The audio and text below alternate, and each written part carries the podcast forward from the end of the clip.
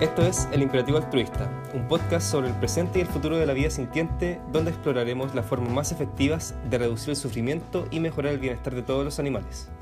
Soy Pablo Kohler y hoy me encuentro con Jorge Acosta, Diego Andrade y Samuel Álvarez para hablar sobre la compleja y extraña relación de la humanidad con el resto del mundo animal.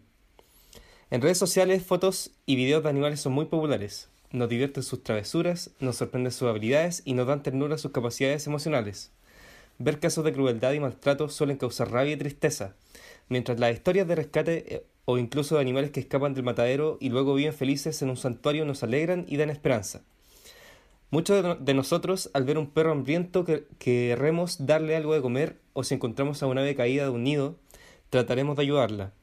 Incluso compartimos nuestras casas con otros animales a quienes queremos y tratamos como parte de nuestra familia. Me atrevería a decir que la inmensa mayoría de nosotros estaría de acuerdo con la afirmación de que está mal causar sufrimiento y muerte innecesaria a los animales. A pesar de esto, día a día condenamos a miles de millones de animales a atrocidades que nadie dudaría en considerar tortura si la víctima fuese humana. En la industria ganadera, por ejemplo, es rutina mutilar a los animales sin anestesia. Se les corta o arranca las colas, cuernos, picos, dientes y, testículos, sin ofrecerles ningún tratamiento para el dolor posterior. La inmensa mayoría viven hacinados, encerrados en edificios, jaulas o piscinas, imposibilitados de expresar siquiera los comportamientos más básicos y fundamentales para su bienestar físico y emocional, usualmente viviendo entre excrementos, sangres y cadáveres de otros que sucumben ante estas horribles condiciones. Si viéramos imágenes de cualquier matadero comercial y reemplazáramos a esos animales con perros o gatos, la mayoría de nosotros jamás pensaría que existe alguna justificación posible para hacerlos pasar por eso. Y no es como que estas cosas suceden al margen de la ley o de manera independiente de los animales y deseos del grueso de la población. Por el contrario, estas y muchas otras barbaridades que cometemos contra los animales son consideradas actividades productivas perfectamente legales y son financiadas directamente por la gente común. Considerando que existen alternativas que no implican el uso de animales, Parece imposible justificar y reconciliar estas acciones con la idea de que está mal causar sufrimiento y muerte innecesaria. Visto desde afuera, si alguien le contaran sobre estos tipos de comportamientos tan distintos, probablemente pensaría que estamos hablando de dos tipos de seres independientes. Pero no. Ambas caras de nuestra relación con los animales conviven en aparente armonía en las personas y sociedades humanas. Considerando las terribles consecuencias que esto tiene para los animales, es muy importante tratar de entender y explicar este fenómeno sobre el que hablaremos hoy. Samuel, considerando lo que hemos visto en la introducción, ¿qué crees tú que es la razón, la razón por la cual dañamos a los animales a la vez que pensamos que está mal el hacerles daño? Yo creo que hay varios, varios factores. es algo complejo eh, a nivel psicológico, individual, a nivel social. Creo que la mayoría de nosotros, eh, personas que, por ejemplo, hoy en día hemos rechazado el, el uso y el abuso de los animales, lamentablemente nos fuimos criados así desde nacimiento. Durante muchos años eh, comimos animales, nos vestimos con animales y en algún momento, o en más de alguno, nos vimos enfrentados a esta contradicción, a esta paradoja que creo, por ejemplo, en, mi experiencia personal, era muy vívida las ocasiones en las que en casa de mi abuela, por ejemplo, o donde unos tíos que vivían en el campo, mataban animales para que comiéramos nosotros, que veníamos de visita. Yo nunca vi las matanzas eh, directamente, pero sí veía los, los cadáveres de los animales matados hace poco, hace poco tiempo. Y mi reacción ante eso, y la reacción mía de mis hermanas, era que no queríamos participar, que no queríamos comer esos animales. Pero lo más extraño de todo es que probablemente, no me acuerdo con detalles, pero probablemente no comíamos esos animales, pero sí otro pedazo de carne que nos daban eh, como alternativa en ese mismo instante. y creo que eso demuestra como esta capacidad que tenemos de, de, negar en el fondo o de no entender qué es lo que nos produce el no querer participar de una acción y no tener ningún problema con la otra. Yo creo que un, una razón importante es la ignorancia. Muchos de nosotros no sabemos realmente cuál es la situación que viven los animales hoy en día en la ganadería.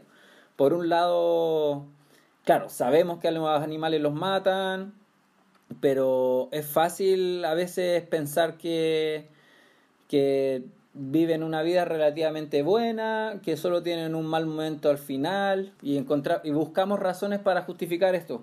Por ejemplo, el asunto de los huevos y las gallinas.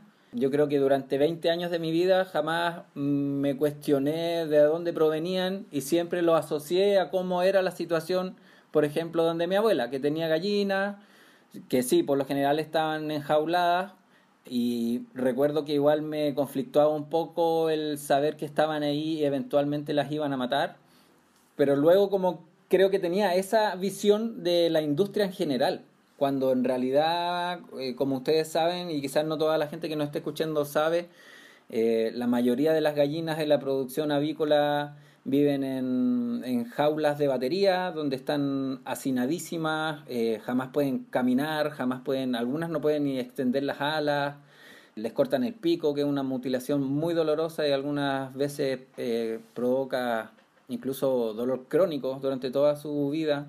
Nada, a los pollitos machos que, que nacen en las incubadoras industriales los matan en el primer día de vida, etcétera. Es una cadena de abuso y crueldad que realmente yo creo que nadie que lo vea con, con imparcialidad puede pensar que, que está bien, pero aún así es fácil que mucha gente no lo sepa. Y creo que ahí hay varias cosas en juego. Por un lado es a veces es involuntario el no saberlo y otras veces decidimos no saberlo porque sabemos que puede generarnos esta disonancia cognitiva, esta idea de que de que estamos haciendo algo que va en contra de algunos de nuestros principios, de nuestros valores, de nuestras creencias. Entonces yo creo que esa ignorancia es una de las razones. También creo que hay una ignorancia quizás más fundamental que tiene que ver con nuestra incapacidad de saber realmente lo que significan esas experiencias que viven otros, otras mentes. No podemos acceder a, esa, a esas experiencias nosotros directamente, no tenemos un, un puente que nos permita conectarnos con los cerebros y las mentes de otros seres, nos cuesta con otros humanos, mucho más nos va a costar con otros animales. Y creo que eso hace que, sumado con el hecho de que la mayoría de nosotros hemos vivido vidas relativamente buenas y libres de sufrimiento, ninguno de nosotros ha sido obligado a vivir hacinado eh, sin poder moverse durante semanas, meses o toda la vida ninguno de nosotros ha sido mutilado obligado a vivir como en sus desechos. Y creo que eso también es, razón para, que hagamos una distancia con lo que le sucede a los animales y quizás no, no consideremos la real urgencia, la real intensidad que tiene el sufrimiento al que los sometemos. Creo que eso, esos dos tipos de ignorancia son muy importantes para, para que podamos andar por la vida algunos diciendo o considerándonos amantes de los animales, a la vez que todos los días, cada vez que nos sentamos a comer, por ejemplo, eh, somos responsables de un sufrimiento eh, terrible.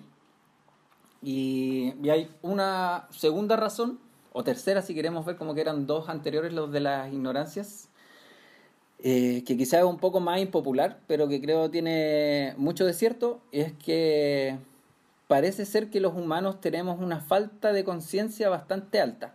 ¿Qué quiero decir con, con esta acepción de la conciencia? Como la habilidad de juzgar de manera independiente y ser motivados por razones o verdades que creemos que existen verdades morales. Al parecer, por lo general, esto no es suficiente. Eh, nos movemos por el mundo más eh, motivados por ajustarnos a las convenciones sociales o, a las demandas de nuestros gobiernos, de nuestros líderes, de, quizás las personas con más estatus en nuestro grupo social y vamos a seguir esas normas independientes de si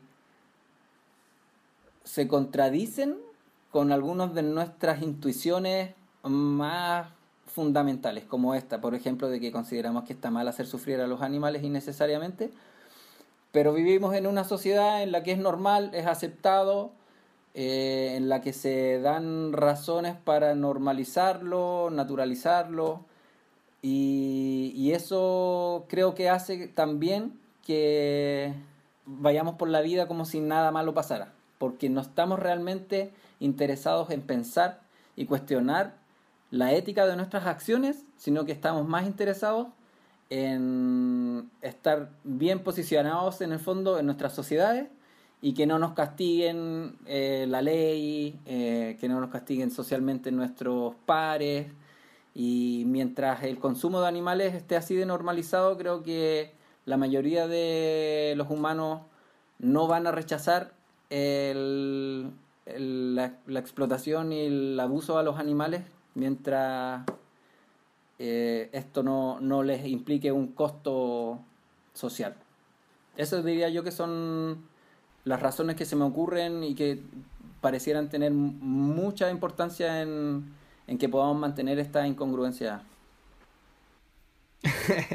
bien, bien completa la, la, respuesta. No sé si quieren decir algo o pasamos a la otra a otra pregunta y para que puedan.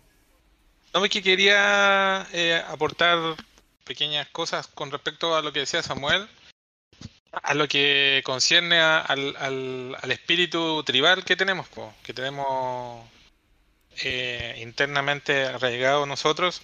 Por ejemplo, eh, el sistema educativo, el sistema familiar también son importantes. O sea, las mentes de los niños son súper susceptibles a, a, absorber todas las ideas que tiene su tribu. Y esa tribu está compuesta en los primeros años por sus padres, por sus tíos, por los familiares más directos, dependiendo de cómo esté conformada la familia y del colegio. Y puedo, tener ahí una, una anécdota. Eh, yo, me, yo recuerdo dos, dos eh, situaciones de mi infancia que me llevan al, al momento de los derechos animales que luego fue, fueron borradas de mi memoria hasta que, hasta que de grande yo volví a tocar el tema. Entonces, les voy a contar las dos anécdotas porque creo que son anécdotas que pueden, pueden ayudar a visualizar eh, cómo la tribu forja las mentes de las personas inyectándote una idea tan fuertemente que te llega a, te la llega a extraer de tu cerebro hasta que tú le pones atención yo recuerdo dos, dos hechos de mi vida así muy pequeños, a los nueve años y a los doce años. A los nueve años, en mi colegio, en esa época, hace mucho tiempo, había religión obligatoria. Y tenía un profesor que era mi vecino, que era el profesor de religión, y me acuerdo que era un día en la tarde y había comenzado a hacer clases de, y empezó a hablar de los animales y del alma y empezó a hablar de que lo, empezó a hacer estas típicas diferencias que entre los animales y los humanos, diciendo cosas como eh, los humanos son los, que tenían piernas, los animales tienen patas, ese tipo de cosas súper tontas, pero que construyen como una concepción cultural de los animales, pues, diferenciando tanto lo humano de los animales, hasta que incluso que queremos diferenciar las partes eh, fisiológicas, biológicas que tenemos así haciendo una diferencia tácita, o, explícita, perdón. Eh, y yo me acuerdo que le rebatí un montón de cosas. Una de las cosas que le rebatí era que eh, yo creía que los animales pensaban. Le dije los animales pensaban, que los animales eh, tenían como intereses. y el tipo me dijo que no, que los animales no piensan, que los animales solo actúan por instinto. Y yo le seguía reclamando pues, de que no, porque yo le, yo, yo incluso me acuerdo, tengo muy grabada la imagen que le decía que los animales pensaban, pero en sus propias formas. pues. dije, los animales piensan en sus propias formas, que son diferentes a las de nosotros. Y el tipo me dijo que no, que los animales siguió y como que impuso la autoridad. Y no me acuerdo muy bien lo que me dijo, pero, pero hizo que la clase se riera de mí. ¿Cachai? Y, dejé de opinar, po.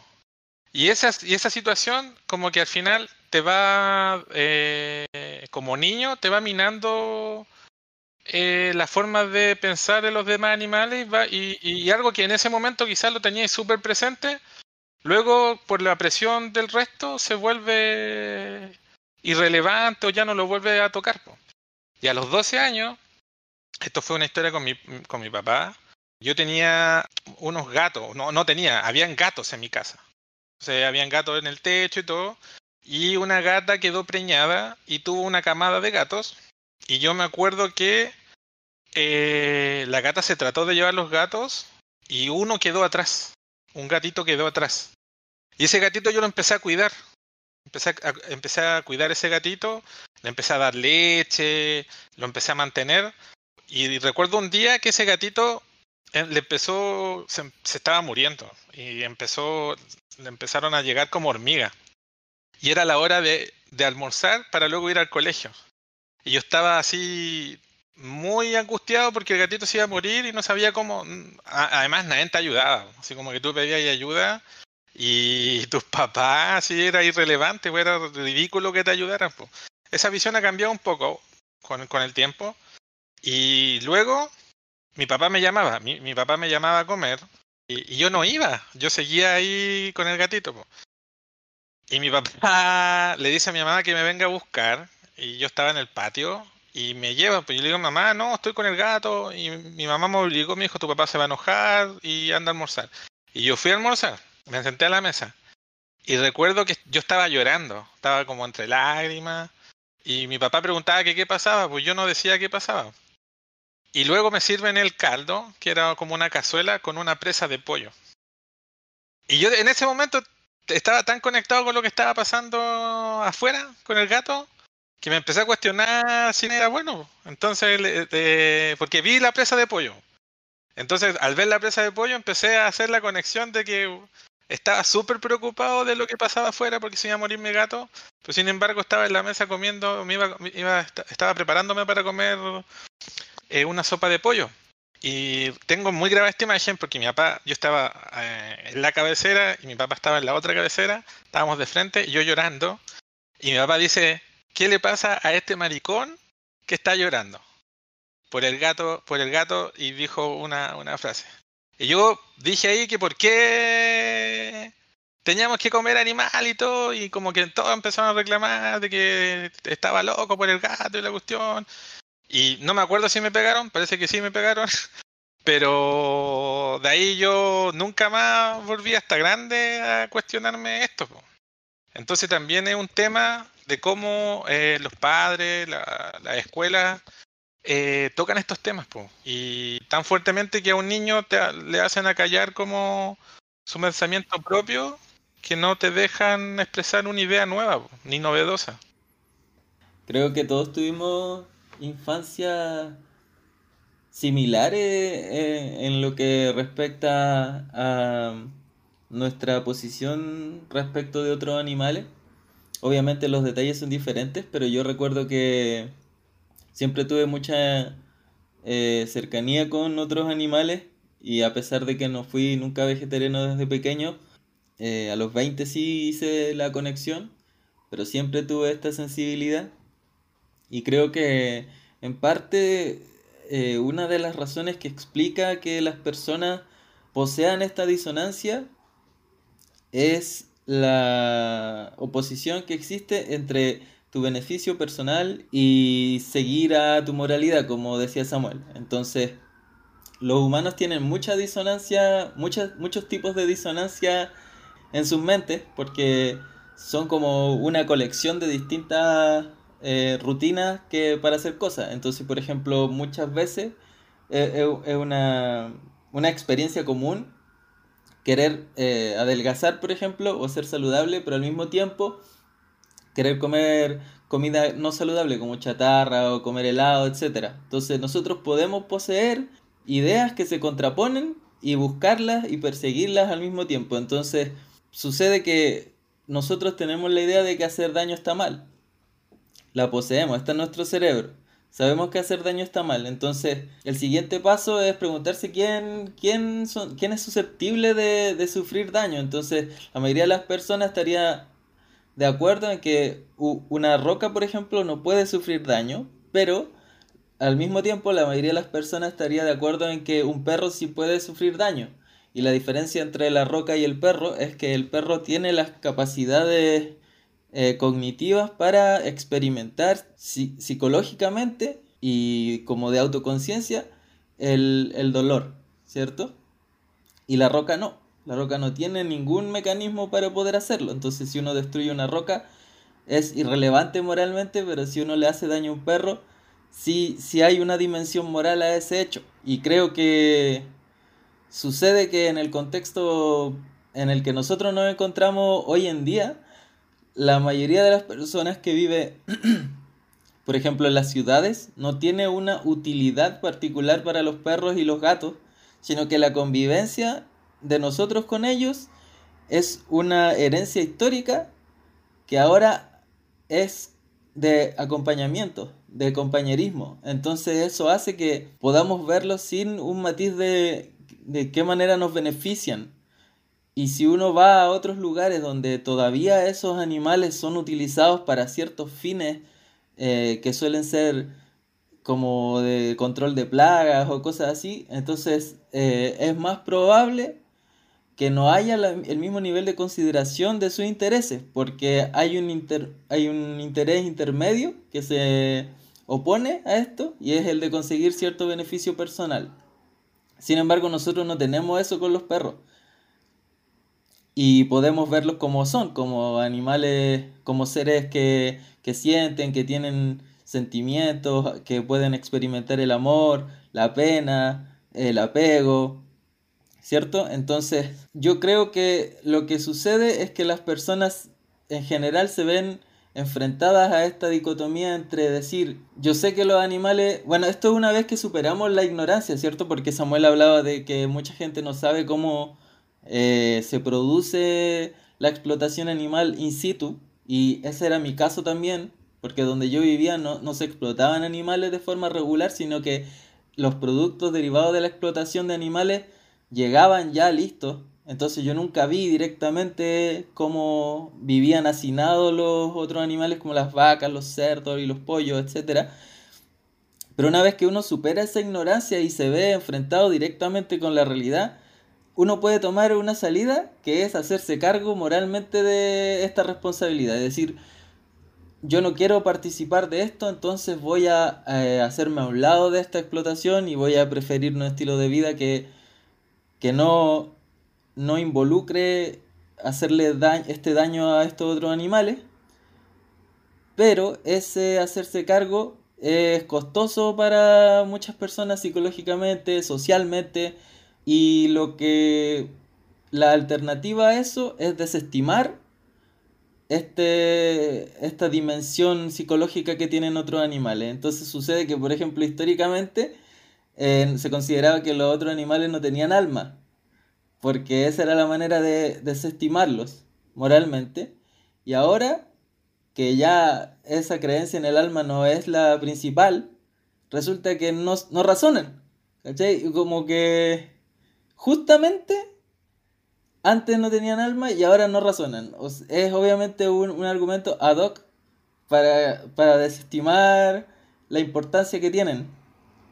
Y, eso, yo creo que ese, ese otro, otro problema que se suscita una vez que la gente se mueve desde la ignorancia al conocimiento, viene esta otra, este otro obstáculo que es que las personas tomen responsabilidad individual de este daño que se le causa a otros animales y no busquen mecanismos para evadir el tomar acciones que, que reduzcan este sufrimiento.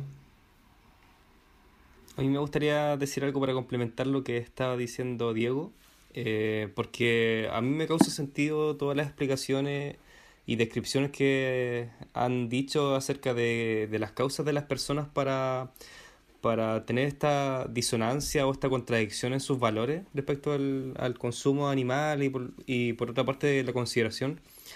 Pero eso igual eh, nos pone en una situación compleja porque se podría decir que de cierta manera la, cultura, eh, las entidades que forman eh, la conducta de las personas se contradicen en el fondo con una moral que puede estar basada en, razones, en, valores altruistas. y, y por tanto hay un problema, un dilema súper evidente, pero que puede que la respuesta sea difícil de, de aceptar quizás, porque ¿Es suficiente eh, el aprendizaje o la, o la, cultura en la que estamos para eh, aflojar el deber moral que tenemos de hacer el bien? Porque pareciera que la mayoría de las personas eh, incurre en, esa, en ese tipo de actos. Pareciera que gana la cultura, o, como queramos eh, describirlo, pareciera que ganara ante eh, la razón que nos da, nos da cuenta de que está mal dañar a los demás animales. Entonces, en ese sentido, me surge la pregunta de, de qué se puede hacer al respecto, qué, qué se puede hacer cuando la, las personas empiezan a, a, justificarse con un abanico de, de, argumentos que pueden ser falacias, que pueden ser eh, recurrir a, a, ideas que no, no tienen ma mayor sustento o básicamente se ciegan eh, ante, la, ante la evidencia o ante una verdad que ellos mismos están evidenciando en otro contexto. No sé si alguno quiere decir algo al respecto.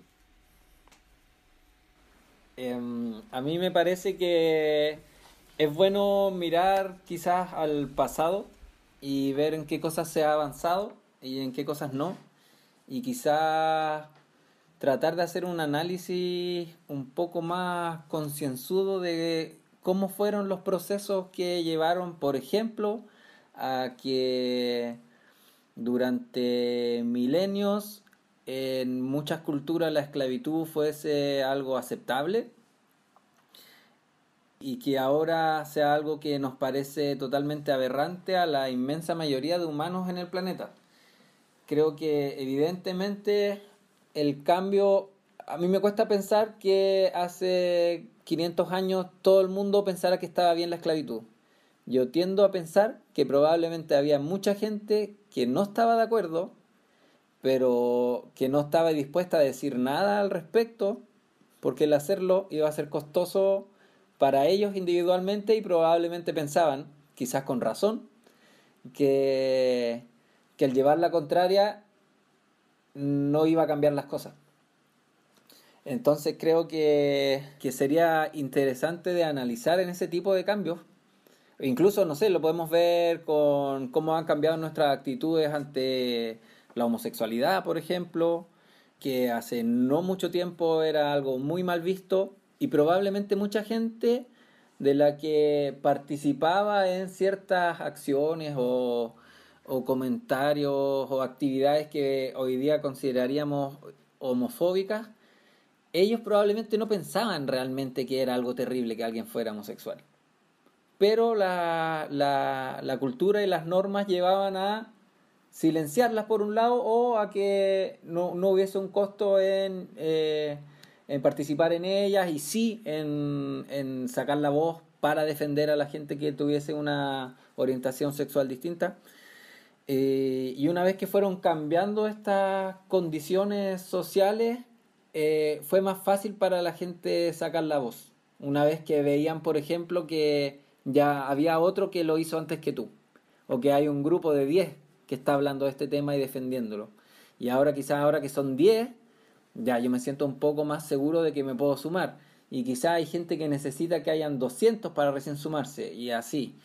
Eh, no tengo, creo, una respuesta muy quizá específica de cómo se puede resolver en el caso de, de los animales. Sí pienso que un primer paso es es este, se necesita que alguien dé el primer paso, se necesita que haya gente que, que se pare y diga, esto está mal, yo no voy a participar, pero no solo eso, yo voy a hacer algo porque esto cambie y porque esto deje de ser así.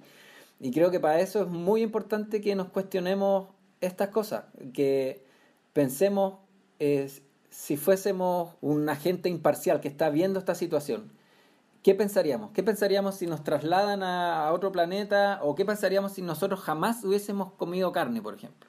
Y de repente nos muestran una civilización en la que tienen a, una piscina llena de peces hacinados, unos amontonados unos sobre los otros, eh, que los matan de maneras horrendas. ¿Qué pensaríamos al respecto? ¿Nos parecería que es algo hermoso, algo que está bien?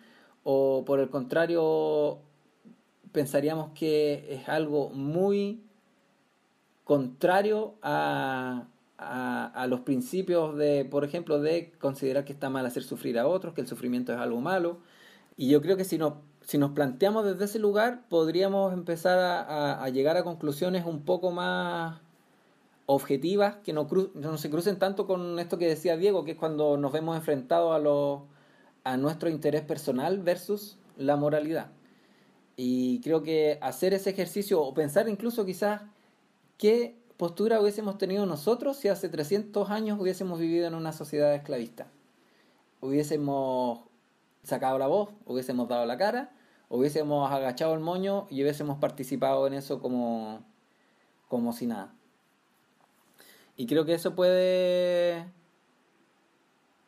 ayudarnos a salir un poco de, este letargo, de este letargo moral que creo eh, nos encontramos muchos y, que por supuesto va, a requerir muchas más acciones eh, a nivel institucional, no todo, no todo basta con que cambiemos nosotros como individuos, vamos a necesitar que exista un movimiento, que se intenten cambiar políticas, que se intente influir en, en instituciones, pero creo que para que eso suceda tiene que haber gente dispuesta a, a cuestionarlo. Yo creo que las condiciones socioeconómicas en las que vivimos tienen harto que ver con las posturas éticas que van eh, avanzando a través de la sociedad. Entonces, si, si, si estudiamos la historia humana, la mayoría de, de la historia no hubo progreso de ningún tipo, ni tecnológico ni, ni ético.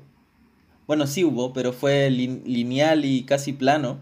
Entonces 200.000 años no pasó nada y los últimos 200 años han pasado una cantidad de cosas realmente exponencial.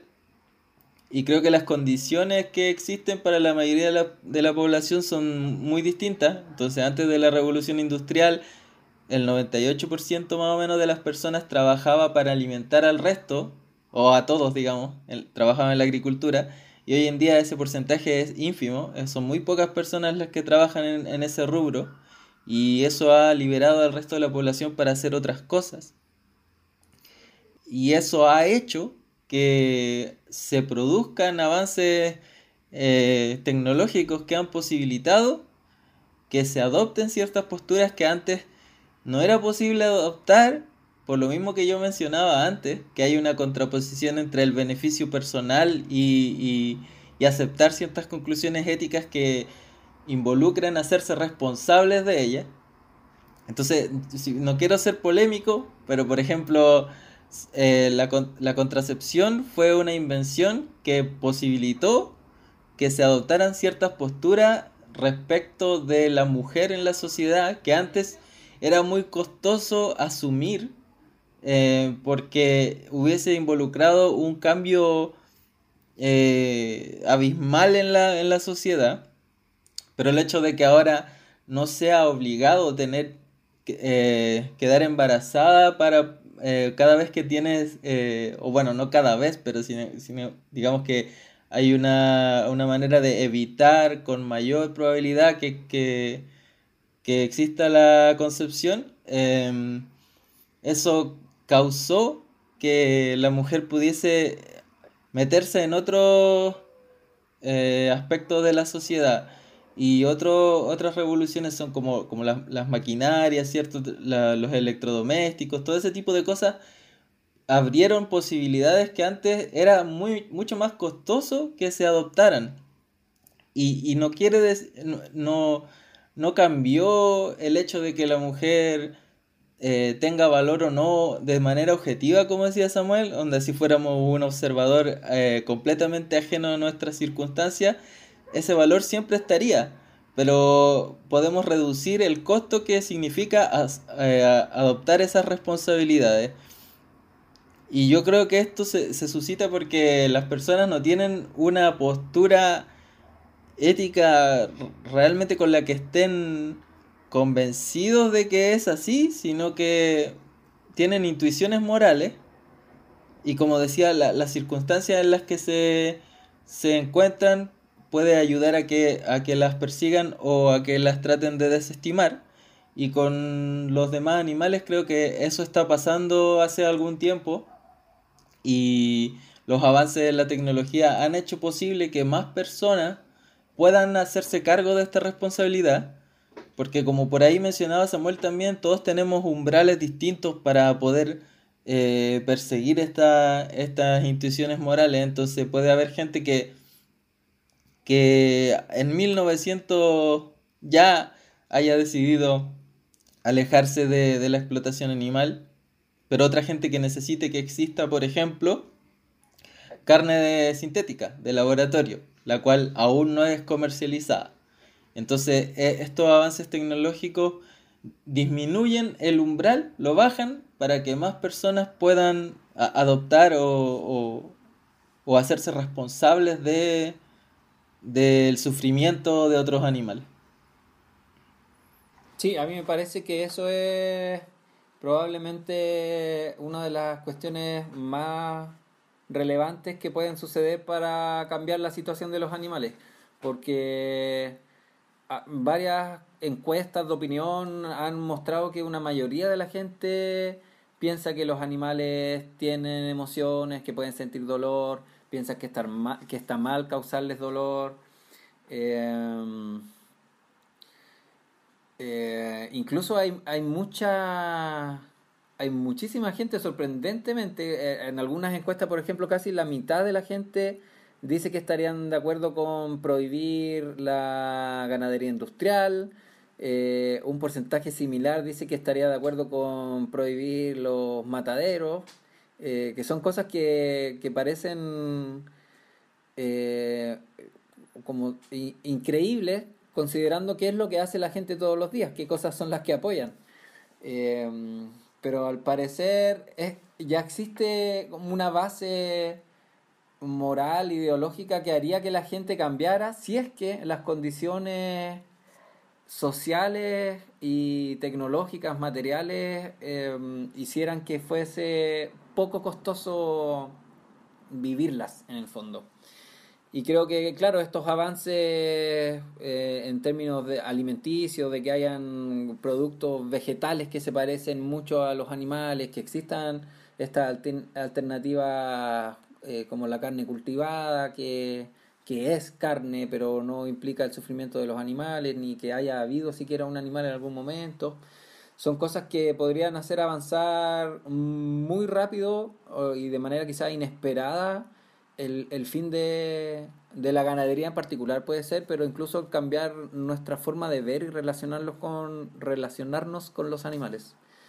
En todo caso, me parece que es muy importante que, que la gente que quizás todavía está conflictuada en esto eh, ponga atención a algunos de estos sesgos o estas estrategias que usamos para, para evadir la, la disonancia cognitiva que nos provoca el hecho de que eh, dañamos a los animales a pesar de que pensamos que está mal hacerlo. Que puede ser, por ejemplo, esta tendencia a no querer saber qué es lo que pasa con los animales, a evitarlo, a disociar los productos de los animales, que es algo que hacemos mucho. Tenemos hamburguesas, tenemos nuggets, tenemos muchos productos animales que no se parecen en nada a un animal. Les tenemos nombres que en ningún lado mencionan que, eran de animales. Hay muchos niños que jamás eh, piensan que una vienesa, una salchicha proviene de un animal.